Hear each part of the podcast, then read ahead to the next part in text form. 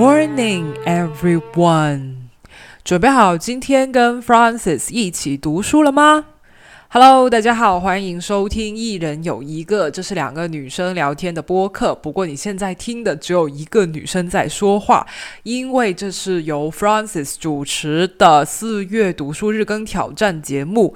现在我们已经到了日更的第八天，加油，坚持，fighting！那昨天那期节目呢，是我即兴发挥的，没有写任何的稿件，嗯，纯粹就是信口开河的这样录下来。然后我觉得感觉也不错，挺顺利的。我也挺喜欢这种随性一点的呃风格，所以我打算今天这一期继续随性发挥，嗯，而且想给自己定一个新的挑战，就是希望这一期节目可以一刀不剪，嗯。就是，嗯，哪怕就是只要这个停顿是在三十秒之内的，我都不会剪。OK，我就是要一刀不剪。好啊，如果万一我想不到有什么话讲，我我我就乱说话，大家也不要介意，因为我知道你们听我的节目也不是为了获得什么真知灼见，收获什么干货，你们就是无聊，想要我的声音陪伴一下。那我其实说什么也没有太大关系。好了，那我们话不多说，开始今天的读书。今天我要给大家推荐一本什么样的书呢？同样是一本短篇小说集，我真的好爱读短篇小说。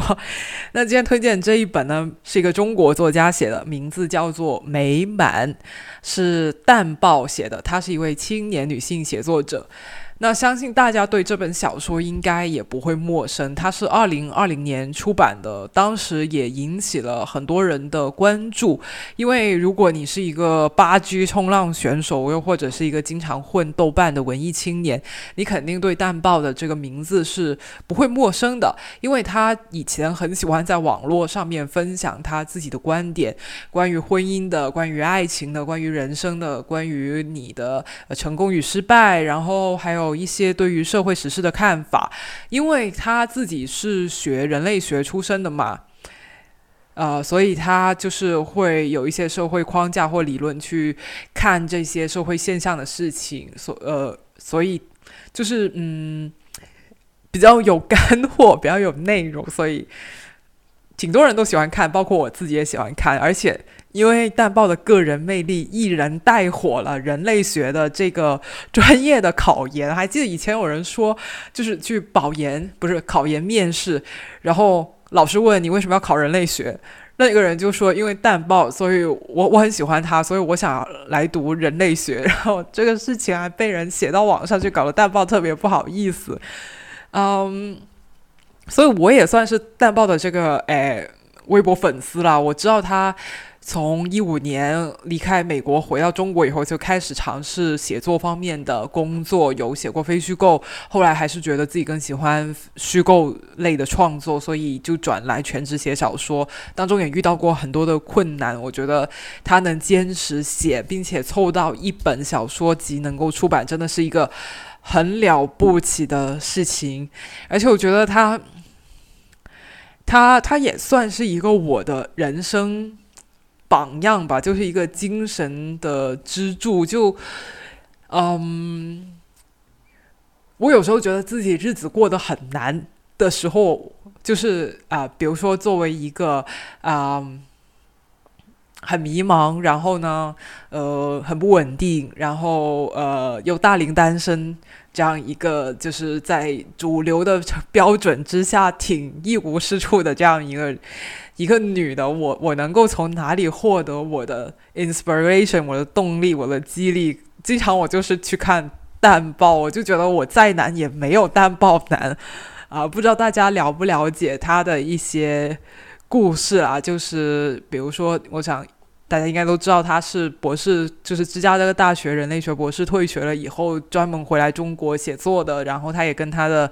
呃，三就是那年应该她也是三十出头吧，跟她丈夫分开了，然后呃，就是从头开始在北京谋生，追寻自己的梦想。然后她是北大毕业的嘛，然后你你想想她。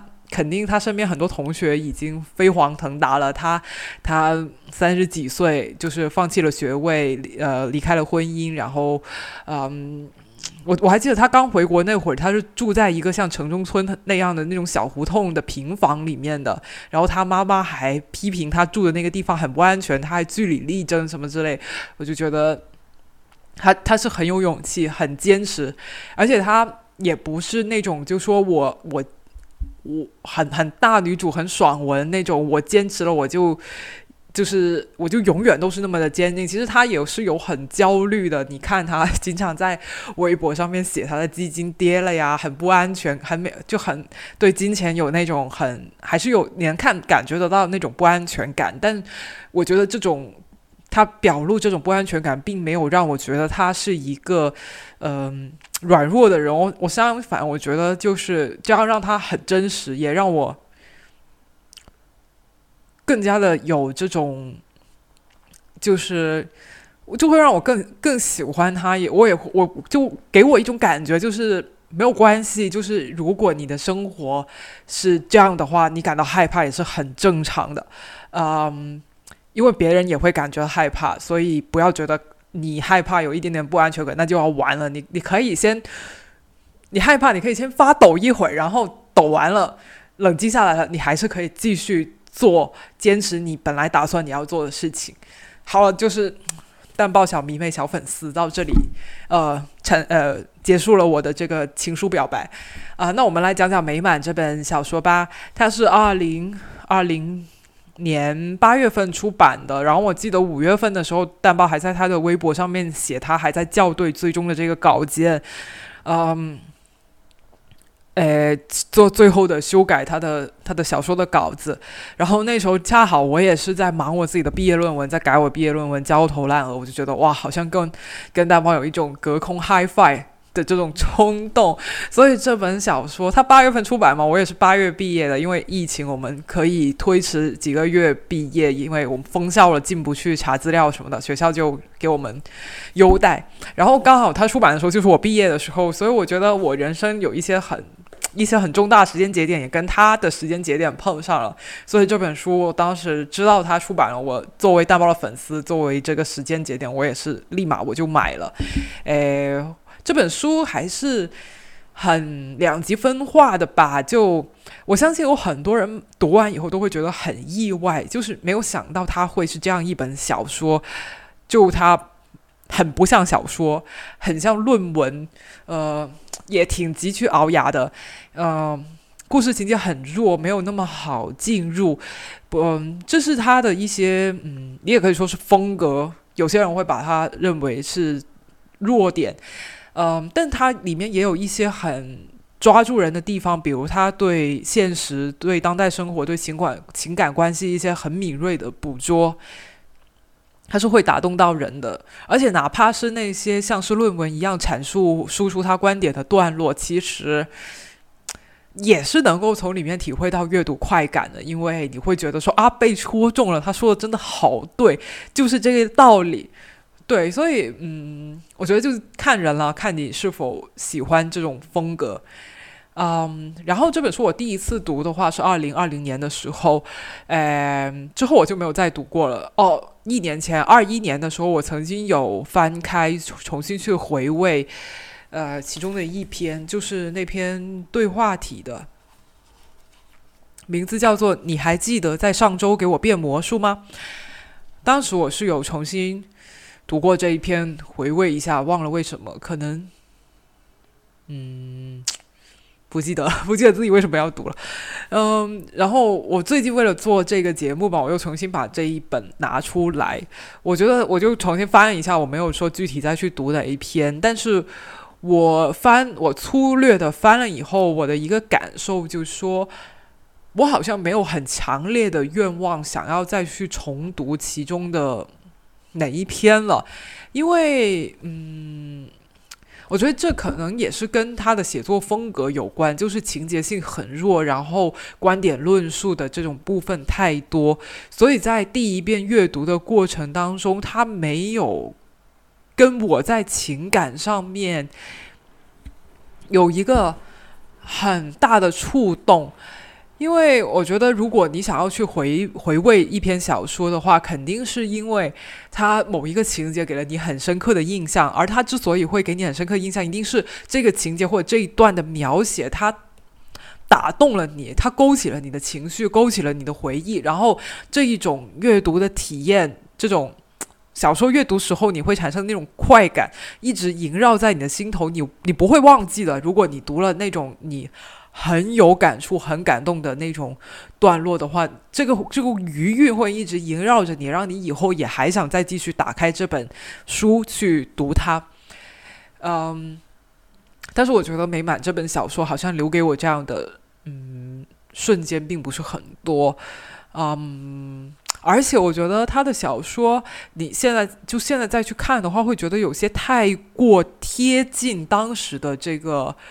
社会当下了，比如说像上周魔术的那一篇，嗯，他讲的是，诶，就是里面有讲，就说关于北京清理低端人口的事情，然后有这种呃海归情侣分手，从美国回到中国追求梦想，然后受挫，因为觉得在北京这里生活很就是扎根很很难，很没有安全感啊，还有一些关于就是呃综艺啊，或者说，诶。当时二零年、一九年的时候，一些文化现象或者说时事背景的一些调侃，就你你当时读的时候会觉得哇，真的好贴近当下，就是在写当下东西。但是你过了两过了两年再看之后，就会觉得有一点点这些热点好像已经过了。就二零二二年有更加值得关心的事情有更加多。啊，有又有新的问题出现了，所以你好像，所以我就好像会觉得说，哎呀，我我好像没有太大必要再去读一篇讲一九二零一九年跟二零二零年之间发生的故事。嗯，我觉得可能这是淡报他在。创作以后的创作里面要去思考，或者说他自己已经意识到他要他会努力去处理的一个问题吧，就是你你的作品如何，就是他既把握住当代生活的一个脉搏，很敏锐的捕捉到时代气息，但同时又不要被这些很当下的东西限制住了，怎样去写一些持久的、恒久一点的，过几年以后大家还会想去。就是翻出来看的的小说，哦，可能这个是会，嗯，是会是他接接下来写作写作的一个挑战吧。然后，当报大报他出版完了这篇小说以后，他这本小说集以后，他还有继续的创作。不过，我没有看他新发表在期刊上面的小说了。不过，如果他下一次集结出版的话，我还是会继续买来看的。嗯。对我还是很期待他，想要知道他未来会成长成为一个怎样的写作者。嗯，然后我还有，那我说了好像那么多不好的地方，再讲一下这个小说吸引我的地方吧。嗯，我觉得首先他写的是一些很国际化的故事，比如说在美国读比较文学博士的博士的女生啊，还有在美国跟。就是留学生情侣，然后这个美国这个男的是在美国做这种金融的精英，然后女生就回来去 NGO 里面追随他的这种一些对于社会的理想之类，都是一些很你可以说是很精英、很国际化的这样的一些故事。我我我私人趣味来说，我会我我对这些故事是感兴趣的，也没有说特别感兴趣就。嗯，可能因为我身边也有这样的人吧，所以我会喜欢看这样的小说。然后另一方面就是他写了很多女性的故事啊，比如说，嗯，女儿就写这个。呃，还有父母关，还有写父母呀，乱世佳人，就写了很多女性在情感生活里面的这种体验，她们应就是怎么应对丈夫出轨，怎么去应对失去孩子啊这种事情，所以他对女性生活的观察跟描写也是吸引我的一个地方，所以我还是就是当时读的时候。嗯，虽然说没有说很弄得很懂，或者有呃甚甚至会觉得他给我提出了就这本书给我设置了很多阅读的障碍，但我并没有说不喜欢这本小说，也嗯，至少我坚持读完它了。我知道有很多人是读了一两篇可能就放弃了，没有读下去。好，那我好像关于这本书的分享就讲到这里。讲到这里吧，哎，我发现好像，如果我把这一个日更的，哎，主题定为分享而不是推荐的话，那我就不必谈那些我必须要很喜欢的书了。我我如如果只是分享的话，我就可以分享看法，也可以是分享我为什么不太喜欢这本书的看法，对吧？这样我就可以有更多书可以聊了。因为其实有很多时候，你读完一本书，并没有说很喜欢它。Anyway 了，我觉得这本书是值得读一下的。嗯，那接下来就到朗读环节喽。我是想读上周魔术的这一篇了，全称再来 repeat 一遍，全称是你还记得在上周给我变魔术吗？因为确实，嗯，当时这一篇里面就是他其实是写，嗯。写什么呢？写写一对旧情侣之间，就是分手了之后互相问候，就是两个人都有点还没有从上一段感情，从对彼此的这种依恋当中走出来的这样一个故事。嗯，所以就他们就因为还有点怀念对方，就还在微信上面互相问候啊，谈谈近况啊，顺顺便聊着聊着又吵，因为。大家对于时局、对对一些问题的看法不一样，然后又吵吵起来了，这样这样，啊，我觉得好像嗯，感情发生到这个阶段的故事是很少有人去写的，就是你分开了，但是你对对方还是有一点依恋，就是比朋友多一层熟悉，又比恋人多一份陌生，这个状态挺少人写的。所以他这个故事其实就围绕着，就是写这一段时间里面两个情侣发生的事情。我就，嗯，我觉得他他展现出来有一些很珍贵的亲密，其实是这一个小说里面的那个女生她很眷恋的，因为她离开了这个男的以后，她也放弃了在美国那种很体面的、很优渥的、很中产精英的生活，来到北京，成了一个没有户口的人，没有北京户口的流动人口。他是很没有安全感，然后我觉得他在整个对话里面流露出一种有点怀念，但是又在跟他又在跟这个男的这份感情以及这种曾经的生活告别的这种感觉吧。那好了，我真的说太多了，我要开始读了。嗯，那我读的是天。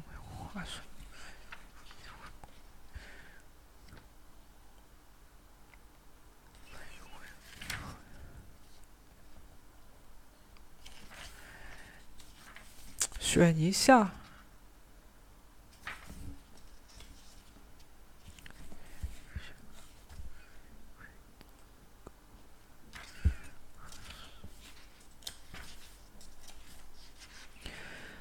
好，那我这次读的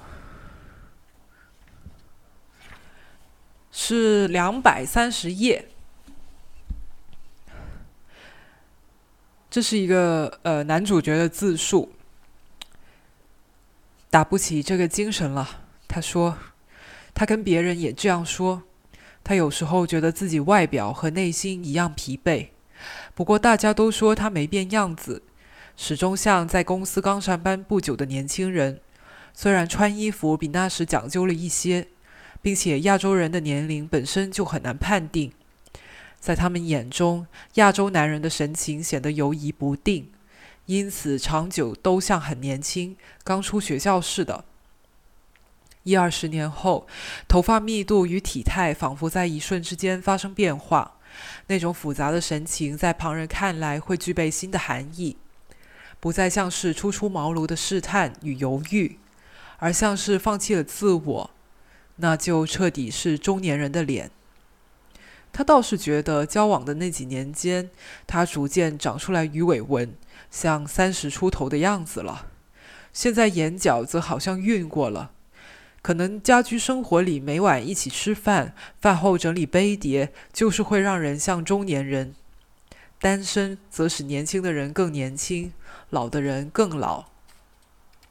也或许是周围在许久没有变化后，又有了可以算是惊人的变化，让人不得不振奋，意外增添了活力。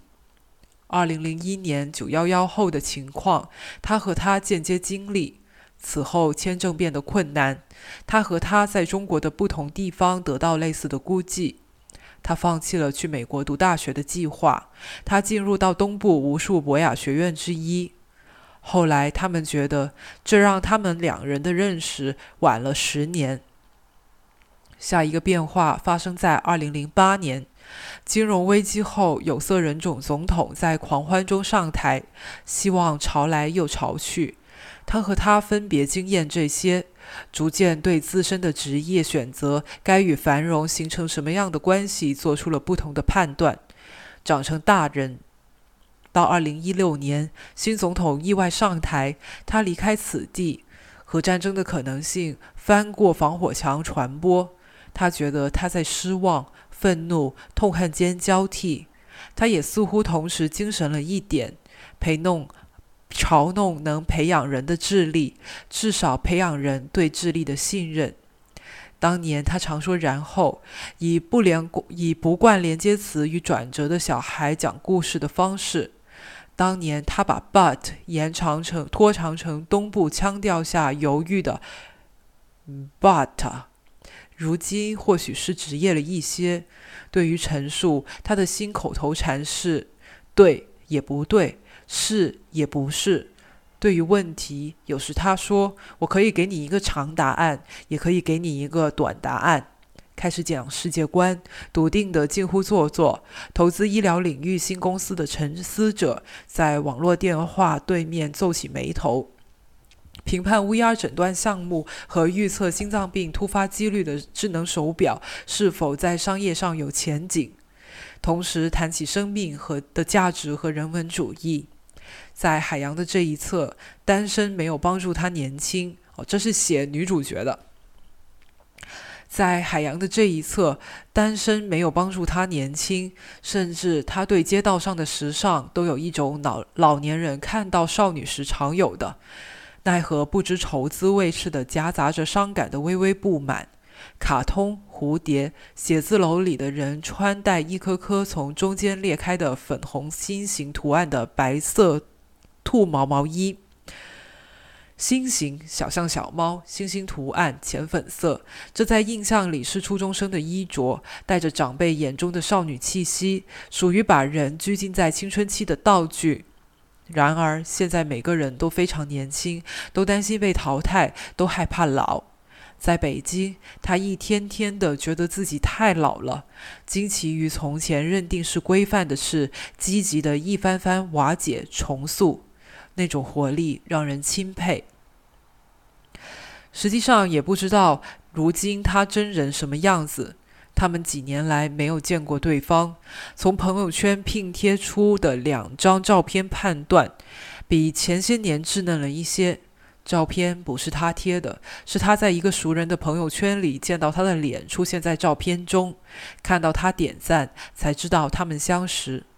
他说：“也是这次，别人约着去看他们，刚认识。”他说：“他们两夫妻怎么样？我走后，他们才生的小孩。”他说：“那一晚上就是包馄饨，虾剁碎了混进肉馅儿，加香菇，虾还不能切，一定要用刀背剁。他们家小孩发音只有爸妈能听懂，我反正是对话不了。笑起来很欢实，玩了一会儿就睡着了。”我感觉爸孩子的爸爸是个不错的爹，愿意做游戏的那种，勤快，特会鼓捣东西。他当年应该也很招女生喜欢吧？他说：“真难想象，大学时候是个摇滚小哥，头发很长的，扎个辫子。他去戒毒中心，我都信。没法想象他做父亲的样子。不过你这样讲，现在想一下，确实是挺温和的人，蛮开朗的，挺好沟通的。”他说：“其实这次见面对我有些冲击，一种哦，原来正常人生活是这个样子的感觉。”他说：“什么样子？关注小孩？”他说：“就是很温馨的家庭生活。”现在跟你说起来，甚至还能感到一点冲击。他说：“嗯。”他说：“我也没仔细想。”好像也是自责，觉得没有把自己往这个方向训练，就随随便便得过且过，放任自流下去了。其实冲击以后也就继续放任自流，本来都忘了，跟你这么一说又想起来。他说冲击的蛮厉害的呀，这么多成语。他说倾囊而出了。他说有的朋友情侣两个人住在一起，老实说，我觉得有点无聊。他们自己温馨，我看着替他们无聊，反正就觉得，哎呀，怎么总是在散步，总在看电视，总在做饭。但如果有小孩，感觉就不一样，好像就温柔起来了，特别有生趣，特别值得。就，哎呀，做个爱心饭。他说：“家庭生活里的小女孩感觉特可爱，话很多。我一个旁观者都觉得惊奇。包馄饨那天晚上感觉很强烈。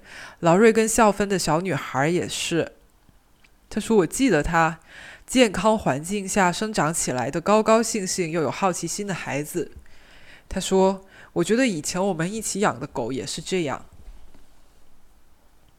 他们俩都很喜欢过节，喜欢聚会，拉朋友到家里来一起吃吃喝喝、看电影。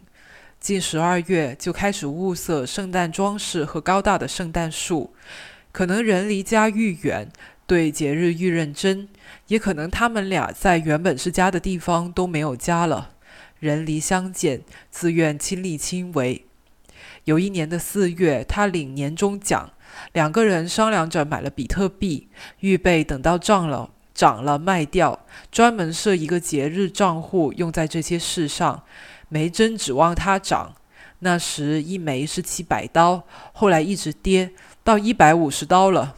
心灰意冷，没有再管。领到退税，又买了一批。分开以后，那些比特币在他手里疯狂涨起来，如今到了一万刀。走势图早飞过山车，完全是拔地而起、冲击屋顶的天际。财富不可预测，与工作的勤奋程度、甚或投机的用心程度都不太有关。而要承认自己刚刚才意识到这一点，实在显得幼稚。区块链概念，股票随之涨起来。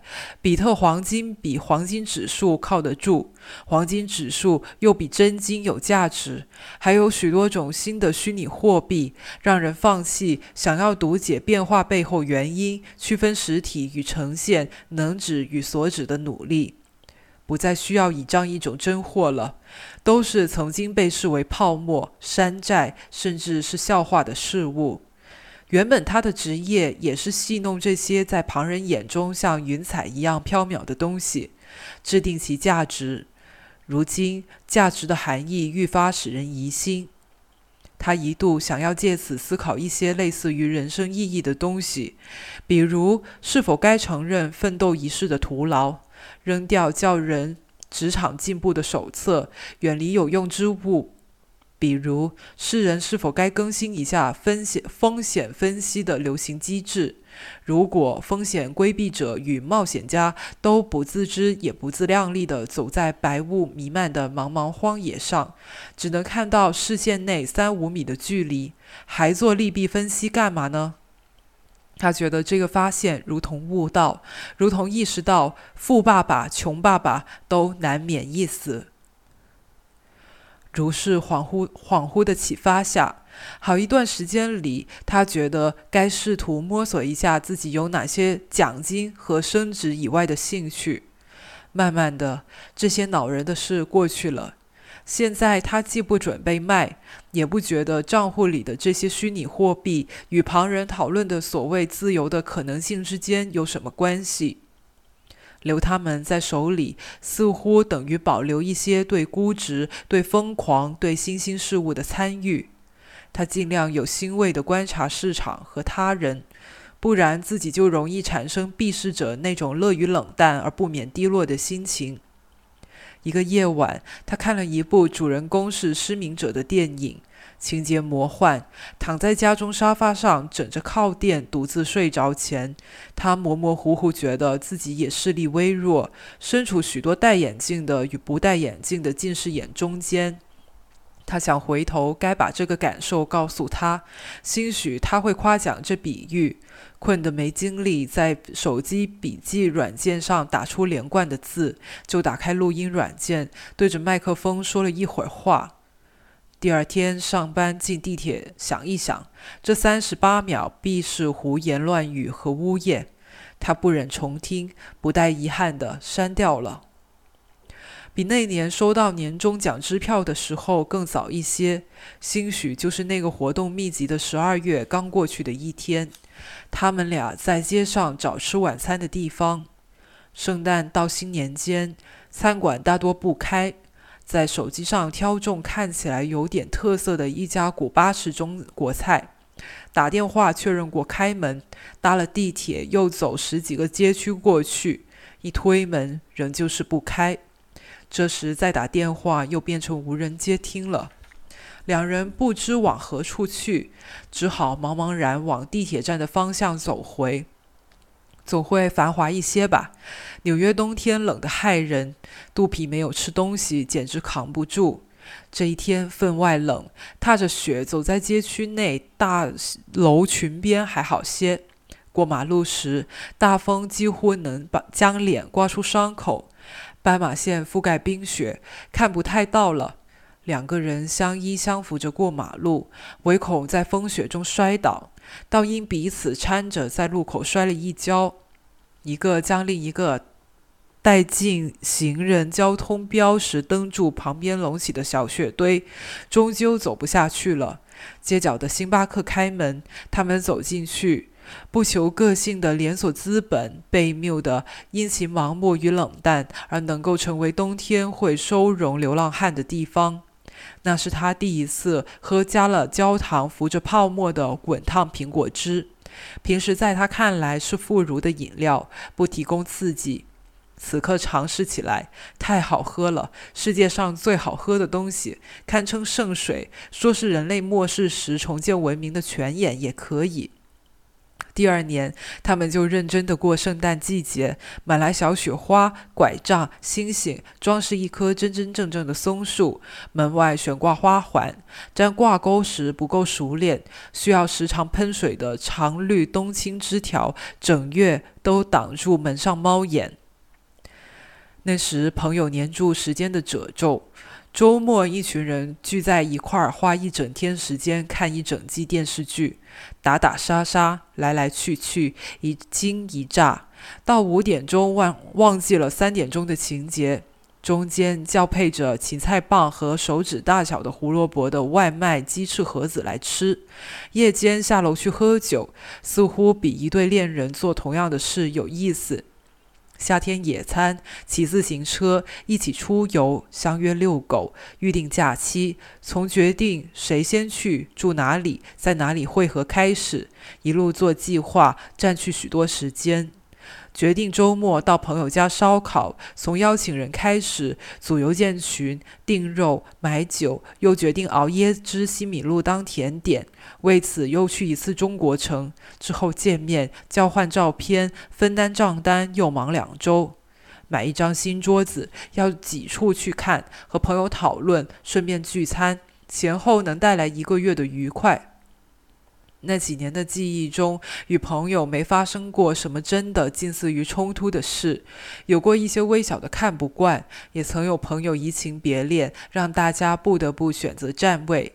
但很快有朋友带来新朋友，感情通货膨胀得很快，小争论假模假样，由球赛和电视人物挑起，玩笑间就划过去。那些争论更像是表现机智的机会。他如今有时会想起那种缺乏重量的长久愉快。Prospect Park 公园小径上，彩色购物车卖的瓶装肥皂水里，一定是加过什么独特的配料。孩童轻松一吹，就有拳头大的五彩泡沫飞高，沿着树干吸引路人的视线，一路上升。他试过在家自制肥皂水，始终是不行，很费力才能吹出几只小泡泡。加的是什么？异乡、年轻、安稳中的哪一种？如今他觉得，可能是因为那种生活又具体又舒适又纯然，是假的，不是比特币，不是比特币那一种假，是无关的那一种假。在公司上班，忙碌又如同一种呆着。不参与生活，政治就是争论的意思，文化就是尊重多样性的意思。把气候变化和身份认同顺利说出口，关心气候变化意味着去旅游，但按要求分类垃圾；关心身份认同意味着有同性恋朋友。每个国家的菜都夸赞美味美可口。生活从根本上讲是稳定的。再过五十年、一百年也不会破碎，也没有变化。因稳定而缺乏希望，于是天天忙碌，过一种营造营造出来的像是有意义的生活。北京是另一副样子，总和人为看法吵架，看新闻会受伤，为与自己在地理上无关的人和认识的人吵得真切、血淋淋，与熟悉的人走陌路。不像在美国时跟远远近近的朋友在一起，几乎不存在看法差异。一瓶通讯录，一锅黏腻甜净的椰汁西米露，融成一团，不清不楚，没有差别，也没有颜色的区分。因为没有颜色的区分，而不可能有真正的差别，不可能有真正。有一天，他在北京与旧相识重逢，那个人告诉他。人和人的根本区别在于登上国航与美联航共享航班号的飞机前，是取一份《环球时报》还是《纽约时报》。他说：“如果我都想看看呢？”那个人说：“只能选一种。”另一天，有朋友在纽约问他和他是否还有联系，他说：“我们很友好。”朋友说：“听起来像二战前的法国与德国。”好，朗读到这里就结束了啊！读完这个片段以后，感觉好像我还是挺喜欢上周这一篇。他对于那种他们在美国的时候过那种很美式的 friends 一样的聚会生活，就是对他的怀怀念，以及在那种生活之上建立起来那种幸福，其实是不真实的。我觉得，嗯，我自己也很有同感。嗯，好吧，我不想再说了，因为我已经一个人讲了三十七分钟四十二秒了。今天讲太多了，没想到没有稿子反而让我讲的更多，而不是讲不出来。大家已经听腻了我的节目了，我决心做一个短节目，就此打住吧。明天见，拜拜。